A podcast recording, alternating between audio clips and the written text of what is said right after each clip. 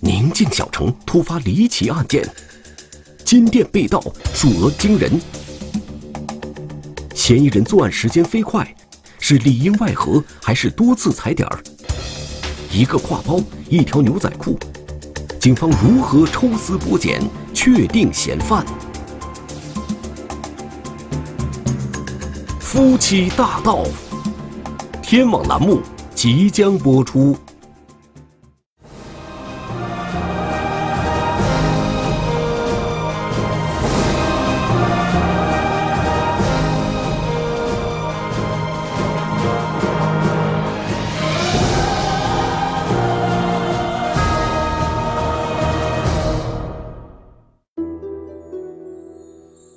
二零一八年八月二十二日，在巴塘县中心的步行街上，一对情侣手挽着手在逛街，看似非常平常。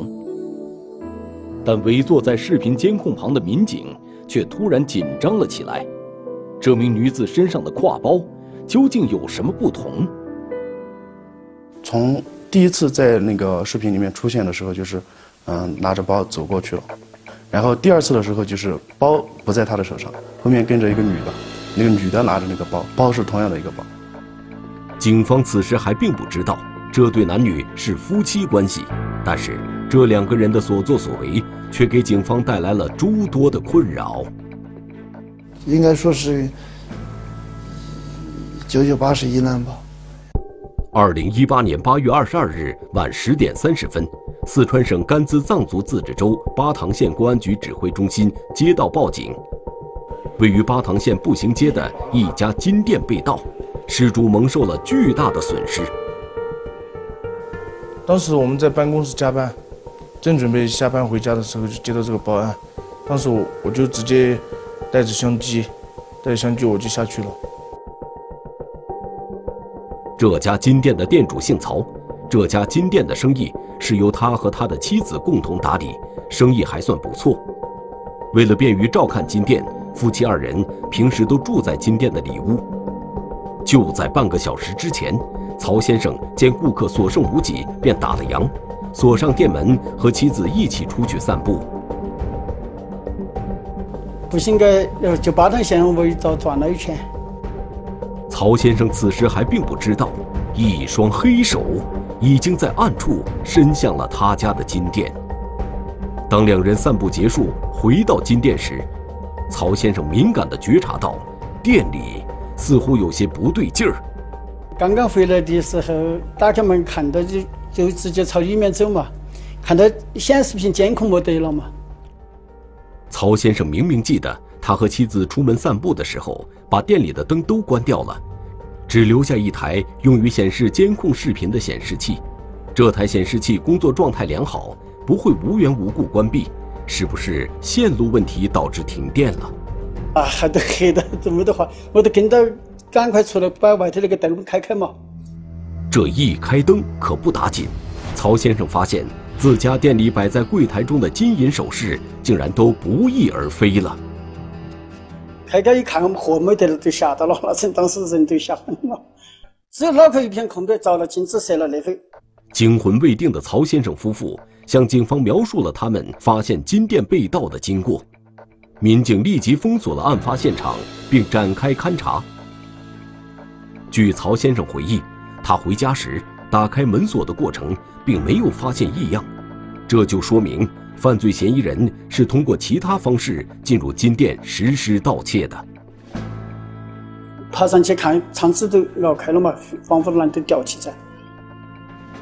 民警对金店的后窗进行了勘查，但除了提取到半枚留在窗台的鞋印之外，并没有发现其他有价值的线索。确实，后窗那个防护栏已经被卸下来，但还悬在半空，没掉在地上。他是从后窗进来的。现场勘查工作由室外转到了室内。金店被盗案案发现场往往会比较凌乱，摆放展示金银首饰的柜台在遭到破坏时会形成大量的碎玻璃。可是，警方注意到这处现场竟然干净的异乎寻常。当时现场，嗯，里面有六个柜台，在我们勘查过程中，我们发现一号柜台。三号柜台，还有五号柜台都被一盗窃。让警方感到不解的是，被盗的这三个柜子的玻璃柜门和台面都是完好无损的，嫌疑人是怎么做到的呢？柜门已经被打开了，我看一下，那钥匙掉在地上。这个发现让警方更加感到困惑，这是否就是柜台门锁的钥匙？嫌疑人又是怎样得到它的呢？这边也试一下，那边也试一下，连打开的都打开了，就这样。民警发现掉在地上的几把钥匙，正是被盗的三个柜台的柜门钥匙。这时，办案民警看向曹先生夫妇的目光就有些耐人寻味了。我说你平时就是把这个钥匙插在柜上，他说他平时就插在上面。柜台钥匙这么重要的东西，为什么会一直在柜台锁上插着呢？保护大意了哈，就是柜台我们那种钥匙在上面。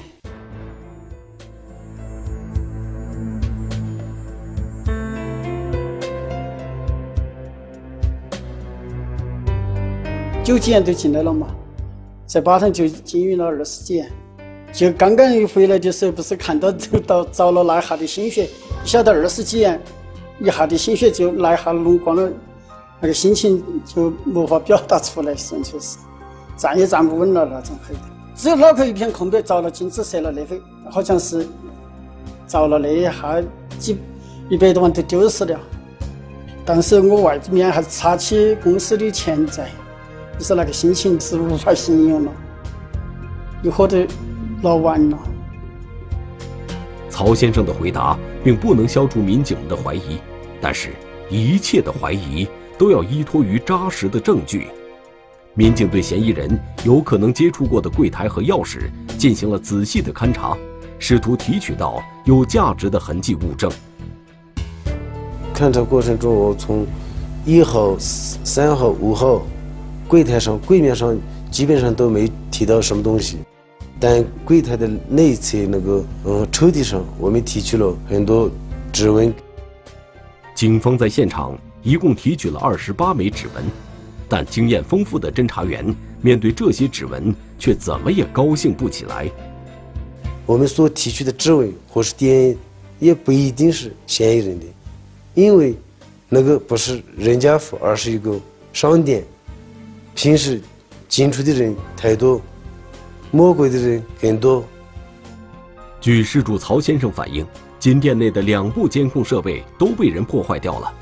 警方认为，留在这些监控设备上的指纹，对确定嫌疑人身份起着至关重要的作用。监控探头，我就看了一下那电脑，电脑旁边那个主机线已经被拔了。据了解，曹先生的金店里，除了装在明处的那台监控设备之外，在西侧柜台上方十分隐蔽的位置。还装有一个小型移动监控探头，移动的那个小的那个监控的视频资料的那个内存卡，他都知道拿走。我想这个人不简单。在这两台监控设备上，警方并没有提取到任何有价值的痕迹物证。从办那个里面内存卡取取起走了，走了以后，我们才我们知道，他这个嫌疑人，他肯定是戴了手套，或者是采取什么措施。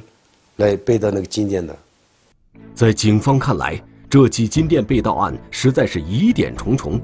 犯罪嫌疑人能够在极短的时间内实施作案，并不破坏金店柜台等设施，对店内监控设施的破坏更显得极有针对性。如果不是对金店情况非常了解的人，是不可能完成这一系列犯罪行为的。他不是一般的嫌疑人，这里外和这种，这肯定有作案的经验。多次作案的经验，什么痕迹物证他都没留下来。嫌疑人破窗而入，半小时内盗取金店，作案手法极为熟练。现场没有任何痕迹物证，是熟人作案还是另有其因？夫妻大盗，天网栏目正在播出。据曹先生估算，他损失的财物价值高达一百余万元。警方迅速成立专案组，案件侦破工作全面展开。哦，我们领导就一把手非常重视这个东西，因为在我们巴塘这边啊，还从来没发现过是被盗几百万的这种这种案子。案情分析会上，专案组对案情进行了充分的讨论。专案组成员一致认为，这起案件可能和他们以往侦办的盗窃案都不太一样。啊，因为这个对金店内内部情况太熟悉了，因为破坏监控啊，而且这个作案时间上的话，我们怀疑是熟人提前。据了解，这家金店是典型的夫妻店，店里平时只有曹先生和他妻子在打理生意，并没有雇佣其他人员。民警对曹先生夫妇的社会关系展开了调查。曹先生夫妇有一儿一女，儿子年纪较小，还在上中学；女儿已经成年，在外读大学。巧合的是，就在案发前一天，曹先生的女儿暑假结束返回学校。他的女儿是二十一号走的，二十二号他今天就被盗了，会不会是他女儿勾结什么社会上的人啊之类的啊？然后就里应外合这种之类的东西，把他们，嗯，东西偷了。专案组派出民警赶赴曹先生女儿所在的学校进行调查。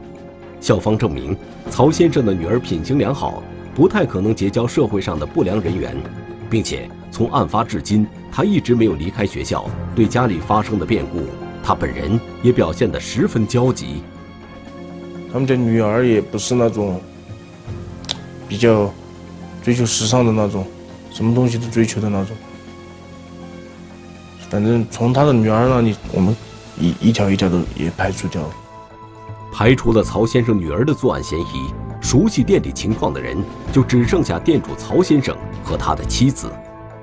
突然之间，警方竟然有些拿不准这对夫妻在这起案件中究竟扮演的是什么角色。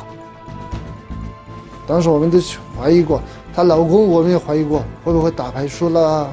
也不敢跟家头人说哦，会不会就制造个这么一个被盗的一个现场，或者是赔保险啊、赔钱啊之类的这么个东西啊？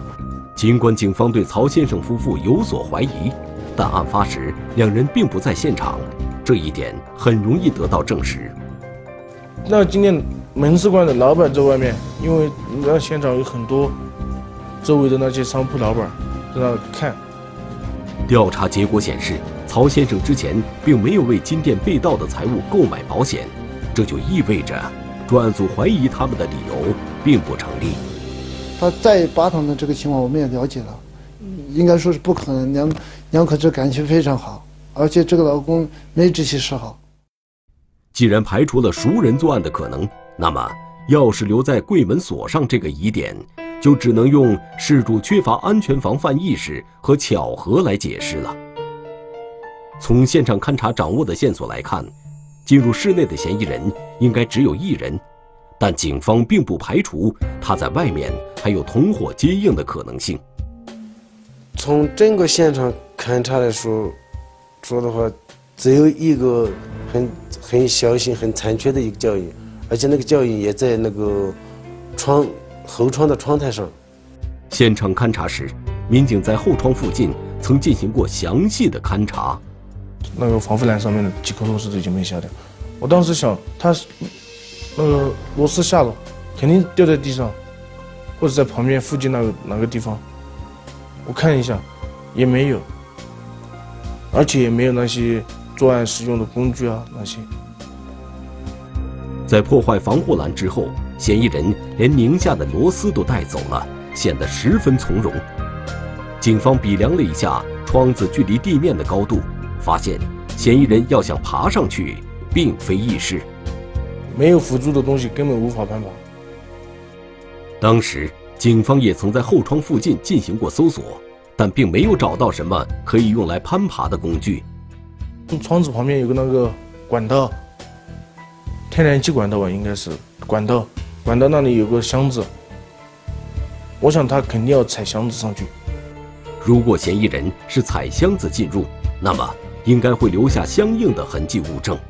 我当时也想过，墙上肯定有衬衣或者什么脚的那种衬衣嘛，刮痕那些根本没有，什么都没有。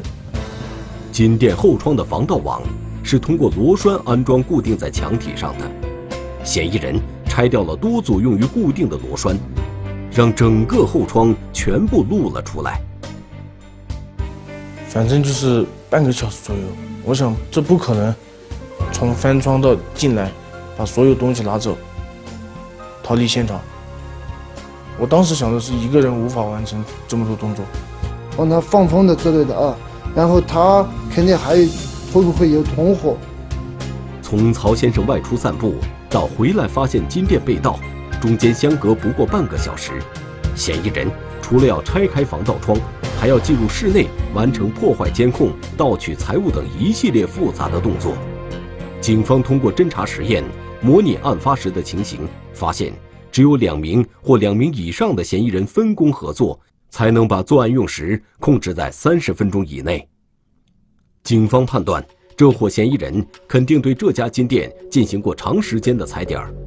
负责外围走访调查的侦查员很快就发现了一条线索。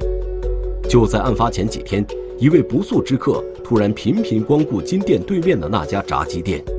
有一个人天天爱到他那里吃炸鸡，然后就，呃，下午五六点六点左右就过来，然后坐半个小时，然后又走，连续几天了是。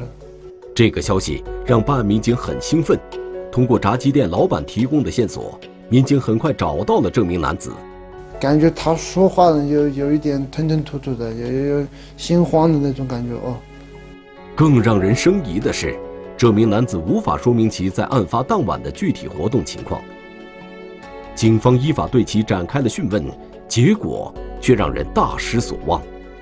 到那他的那个地方，就排查过很久，也没排查出什么结果，最后派出了。事后，警方才了解到，原来这个人在案发当晚和朋友一起打牌，赢了一点小钱。他担心警方是在追究他涉嫌赌博的行为，所以才不愿配合调查。但是人人查不着，用什么手段都查了，现场的所提取的检测全部送到我们州局，也没检测出什么东西，所以说那一段时间是最绝望的时间。大量走访调查均无结果。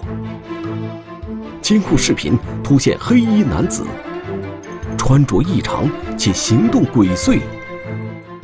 他会不会就是盗取金店的嫌疑人？夫妻大盗，天网栏目正在播出。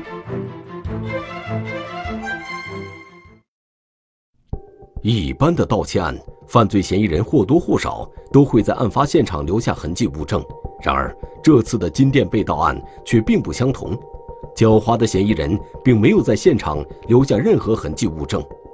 专案组领导决定从最基本的侦查方向入手，调取步行街以及小区的监控视频。就是从他的作案手段也好，什么也好，非常熟悉的。然后我们跟踪他的那个行踪嘛，追踪嘛，就就往后推嘛，推的两边都找。警方可以确定某小区是嫌疑人进入金店的必经之路，决定调取这个小区的监控。可是，由于小区建设时间较早，很多配套设施都并不完善。那个小区院坝的灯也没有，路灯也没有。这个小区只有一个大门，就我们去看到那个大门口有个我们的天网监控视频。警方调取了案发当晚十点到十点半的监控录像。很快就发现了一个衣着有些古怪的人，他是穿了一个黑色的一个像夹克一样的外套，然后里面穿了一个白色的就是卫衣，戴帽子的那种。然后他是当时，呃，那个帽子是戴在头上。案发是在一个盛夏的夜晚，在警方看来，这个戴帽子的人十分反常。当时那个人从里面出来的时候，头上戴着帽子，啊，头上戴着帽子，我们觉得。这个人有一点，什么行迹有点可疑。警方通过监控视频持续观察这个可疑目标，结果发现了更多的疑点。他就是从小区大门走出来，然后很快的就是走到一半的时候就开始突然跑，跑了之后，然后就直接就离开那个视频的那个范围。从体貌特征上，警方判断这个人是一名男子，可是仅凭监控。警方却猜不出这个人为什么走着走着就突然跑起来了呢？看见灯光就躲，看见那个监控他就躲。从这名男子离开小区的时间来看，是符合作案时间的。他反常的衣着和慌张的行为更是令人生疑。我们当时就是，嗯，就是大概觉得他的嫌疑特别大，然后我们就针对就是他跑过去不是有一个路口嘛，我们就针对那个路口就是找他这个身影嘛。但是令警方感到遗憾的是，在这个人消失的路口附近，无论是天网工程还是各家商铺都没有安装监控设施，视频追踪的工作。因为这个监控的死角中断了，熬了一天一夜，应该说是一晚上，才发现有这么一个人头，就有嫌疑的就这么一个人头。最后，我们就上报我们周局，因为这个案子大嘛，就是要上报。上报以后，周局、审庭都非常重视。想要找出这名嫌疑人，警方需要在城区更大的范围调取排查监控视频，这就意味着。视频侦查的工作量会变得非常大。巴塘县公安局调集了大部分民警，都参与本案的工作中。我们还是分了很多工作组，因为还要排查这个天网视频，都要分很多组去查。因为我们把整个县城有可能他出入的、经过的那地方的天网、地网监控，我们全部导回来了，一个一个去筛查。经过大海捞针般的排查，警方终于在一段监控视频里找到了一个衣着体态和嫌疑人都很像的目标。在我们，嗯，派出所对面有个监控，对面有个小监控，还是挺慌的一动作走。派出所下来的时候，他手里拿着一个黑色的袋子，袋子之后，然后帽子的帽子的话，当时是一直就是那个，嗯，就是脱了的。从男子手中提的袋子以及帽子可以确认，这就是从小区走出去的那名男子。我们所有监控里面啊，应该是是算是最清楚的一个，拍到他一个侧面，只是说是大概的轮廓清楚啊，然后从那个经过。民警沿着这名男子可能逃跑的路线，继续调取监控视频，就到达这个法院门口。然后通过法院门口走的时候，我们就在法院里面调取他们法院门口的那个监控，就看到他又往下走。侦查员注意到，这个人对行走路线的选择很有特点，像是一个有反侦查经验的惯犯。走路的那些动作和走路的那个速度比较快。最终，这名男子在另一个小区附近彻底消失了。嗯，很多警力就放在那个他消失的那个小区里。那旧的那个小区地方，还是挨家挨户去排查吗？对这个小区的排查一无所获，但是专案组却不愿放弃这条线索。在现场，我们没有发现过任何有用的、有价值的一个线索，对不对？所以说，发现一个嫌疑对象，我们还是要把它跟踪到位嘛。警方根据监控视频中这名男子模糊的面部轮廓，想到了另一个办法。求人家专家帮我素描。哎，虽然监控视频中并不能很清晰地看出这名男子的面貌，但警方还是初步掌握了他的体貌特征。我们整个城区有五个、四个卡口，都已经当时是启动了我们二级戒备，叫逢人必查、逢车必检的那种。巴塘县公安局刑警大队的民警根据这名男子逃跑的路线画出了一张地图。通过这张地图，侦查员惊讶地发现，这个人竟然是在兜圈子。他如果说就是按照他去到那个监控死角的那个位置，如果是他的目的地的话，他现在走的这个路线逃跑的路线就等于说是围着这个金店，就等于说是转了一圈这样。嫌疑人为什么要围着金店转一圈呢？是出于某种反侦查的考虑，还是因为对附近的地理环境不熟？专案组讨论了半天，也没能得出一个结论。想要解开这个谜，需要对监控视频做更进一步的分析。然后我们又朝前推，就是他是什么时候进入我们这个步行街的？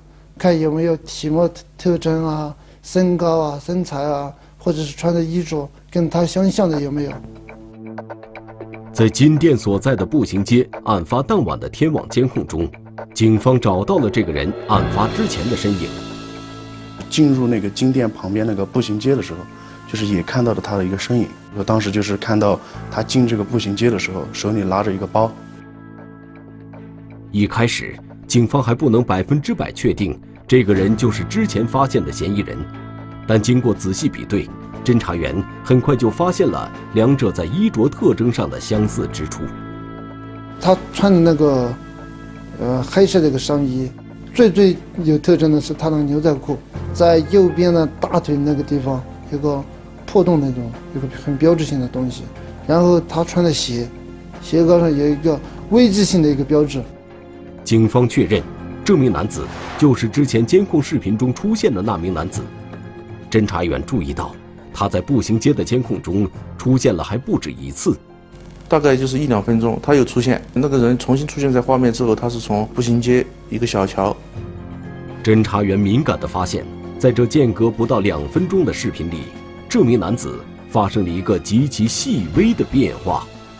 从第一次在那个视频里面出现的时候，就是嗯拿着包走过去了，然后第二次的时候就是包不在他的手上。到目前为止，专案组还没发现这名嫌疑人有其他的同伙接应。这个突然消失的挎包看起来不起眼，可对警方来说意义十分重大。根据这个挎包的特点，警方再次排查步行街的监控，他们想要找出这个包到底去了哪里。在另外一个穿白色衣服的女女的身上背着。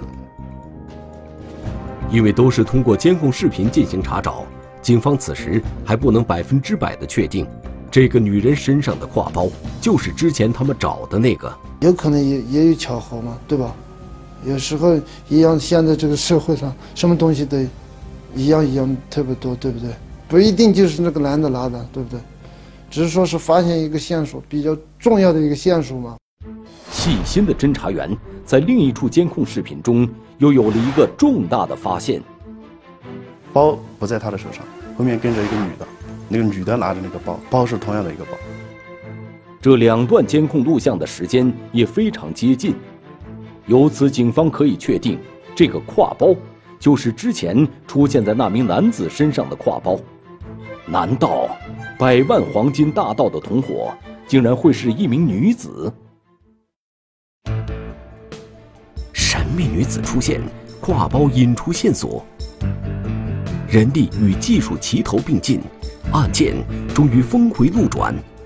面对狡猾的夫妻大盗，警方的抓捕能否成功？夫妻大盗，天网栏目正在播出。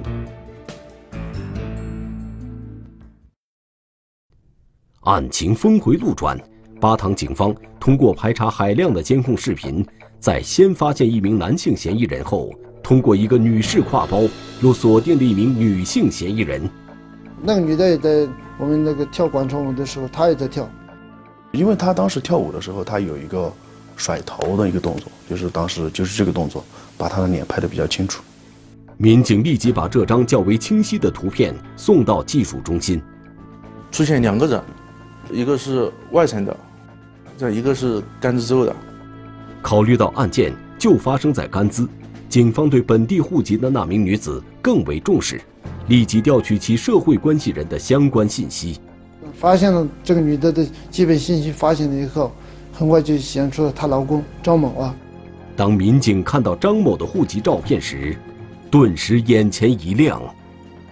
和当时我们监控里的那个人的相貌极度相似。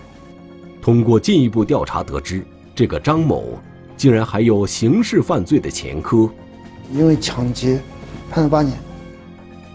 种种迹象表明，这两人具有重大作案嫌疑，一对夫妻大盗就这样浮出了水面。逃跑之后，他们回到了雅江县。两名嫌疑人已逃往雅江县，为了防止他们再次潜逃，专案组下令。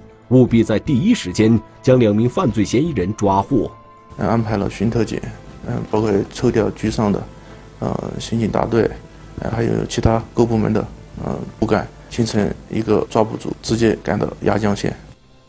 雅江县距离巴塘县有三百多公里，位于高原地区，地理环境十分复杂。警方虽然确定两名嫌疑人已回到雅江县，但具体藏匿地点并不清楚。到了雅江县之后，因为对当地的情况不是很了解，当时就我们联系了雅江县公安局当地派出所的同事，嗯，介绍一下当地的情况。雅江县公安局很快就反馈过来信息，两名嫌疑人就藏匿在家中。做好了一切准备工作之后，到晚上十点。半左右，我们就开始实施了抓捕。考虑到情况比较复杂，这次抓捕行动由巴塘县公安局局长额吉志美亲自带队。当时我们到了之后，首先犯罪嫌疑人的住宅，嗯，全部包围，我们进进行喊话，要求他们开门。嗯，你先把门打开嘛。马走，马走，没马走。嫌疑人此时将门打开，民警顺势冲了进去。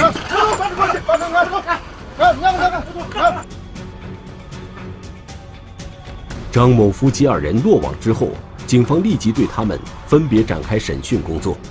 一开始，两人还心存侥幸，拒不承认自己曾经盗窃过金店，特别是妻子易某，利用自己是女性的身份，一直跟侦查员胡搅蛮缠。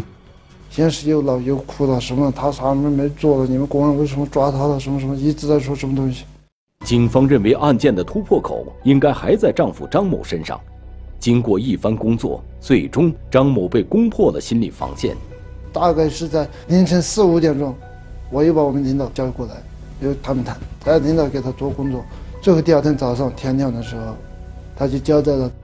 易某见丈夫已经交代。自己再顽抗下去也毫无意义，才交代了自己参与作案的犯罪事实。据二人交代，由于张某将人打伤，赔了很多钱，而且很多都是高利贷，在无力偿还的情况下，选择了盗窃。他去年来过巴塘，然后在巴塘就在这个金铺，给他老婆就打过一个项链啊、戒指之类的，所以说里面的那个房屋的构造。和外面的他都清楚。由于对金店比较熟悉，张某便和妻子选择来到巴塘，准备实施作案。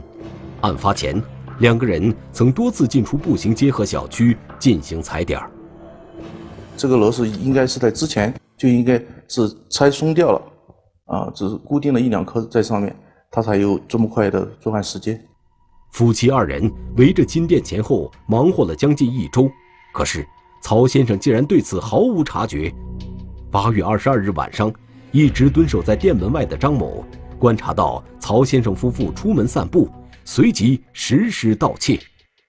两人事先早有分工，张某负责盗取财物，妻子则留在步行街望风，混在跳舞的人群中，一边装模作样的跳舞，一边观察受害者一家人的动向。犯罪嫌疑人拆卸窗窗子从窗户进入以后。直接就剪断了这个摄像头的线。赃物拿了以后，他先是回到那个女的老家，把这个什么戒指、手链全部融了，融成一坨了。得知案件已破，曹先生夫妇格外激动。刚刚开县几天饭都吃不得，那纯粹是瘦的。一旦听到公安民警说了那个，那个心情那是非常的高兴。目前。本案的追赃工作仍在继续，曹先生也因为自己的粗心大意而追悔莫及。如果他事先能采取合理的安保措施，定时巡查金店的门窗，本可以避免这场无妄之灾。比如说是他们的那个安的，比如有防盗那个防护栏的那种，们必须把它安好了以后，把那个头头全部应该说是用什么东西把它焊一下，贵重物品。最好还是白天摆放出来，晚上找一个保险柜啊之类的东西存放一下，或者是在这个房间里头，一个人出去最最好还是留一两个人在屋里面。这对夫妻大盗终于落入了法网，等待他们的将是法律公正的裁决。中华人民共和国公安部 A 级通缉令。亚多，男，一九八零年十二月二十二日出生，户籍地四川省阿坝县若河河牧场牧业组贾洛桑，身高一点七五米左右，体重八十五公斤左右，圆脸，肤色较黑，左侧嘴角下方有一约三厘米长疤痕，身份证号码五一三二三一一九八零一二二二零三一三。